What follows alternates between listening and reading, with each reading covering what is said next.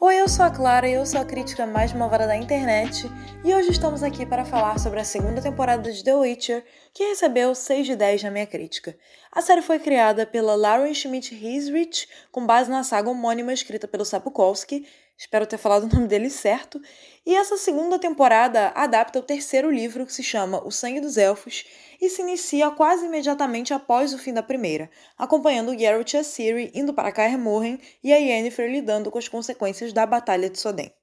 A primeira temporada sofreu com alguns problemas em relação às linhas temporais confusas, ao design de produção que deixava bastante a desejar, tudo tinha uma cara meio pobre, né? Vamos falar a verdade. E tais problemas foram solucionados nesses novos episódios, que se passam em uma única linha temporal e contam com uma produção com um aspecto melhor, não tem tanta cara de pobre, mas tirando essas melhoras, a nova temporada mantém praticamente os mesmos erros e os mesmos acertos da sua antecessora.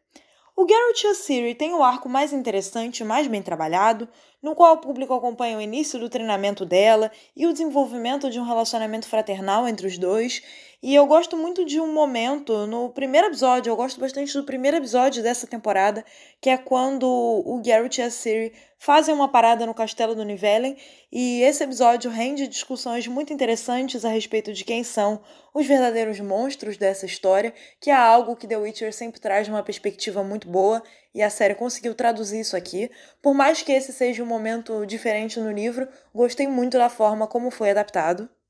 Mas, por mais que me doa dizer, já que ela é minha personagem preferida no livro, a Yennefer, pela segunda vez consecutiva, tem o pior arco da série, que mais uma vez insiste numa história de superação, com dramas excessivos, regrada muitos momentos de cara de choro e sofrimentos desnecessários. Para quem conhece, gosta da obra original e até dos jogos, essa é uma Yennefer irreconhecível, que em nada vai lembrar a personagem criada pelo Sapkowski, e eu falo isso aqui para vocês pela segunda vez, com muita, mas muita tristeza.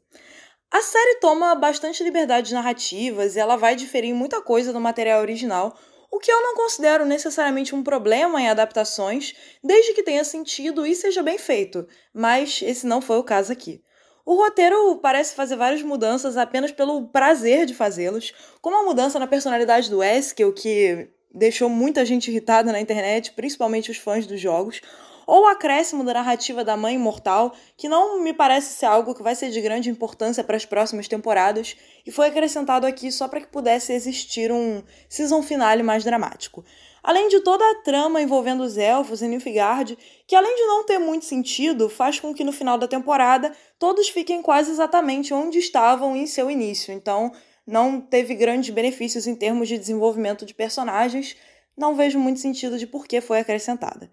O Henry ainda é um Geralt competente, ele tem uma chance de falar mais aqui, mas eu sinto que ele sofre com diversos momentos que soam fora do personagem. Senti o Geralt muito bonzinho e responsável demais nessa temporada, o que foi algo que me incomodou bastante. A Freya Allan teve uma chance de brilhar com a sua Siri, que dessa vez tem muito mais a acrescentar à história e não só corre de um lado para o outro como na temporada anterior, finalmente ela mostra a que veio.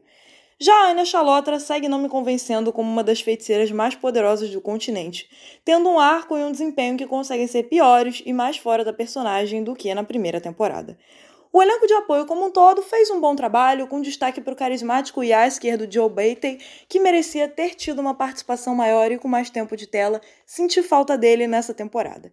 Mas então, finalizando, no seu segundo ano, The Witcher melhora em alguns pontos, mas persiste com a maioria de seus erros e reafirma que pode até ser uma série agradável para quem não teve contato com os livros ou com os jogos, mas definitivamente não é feita para os fãs de longa data como eu.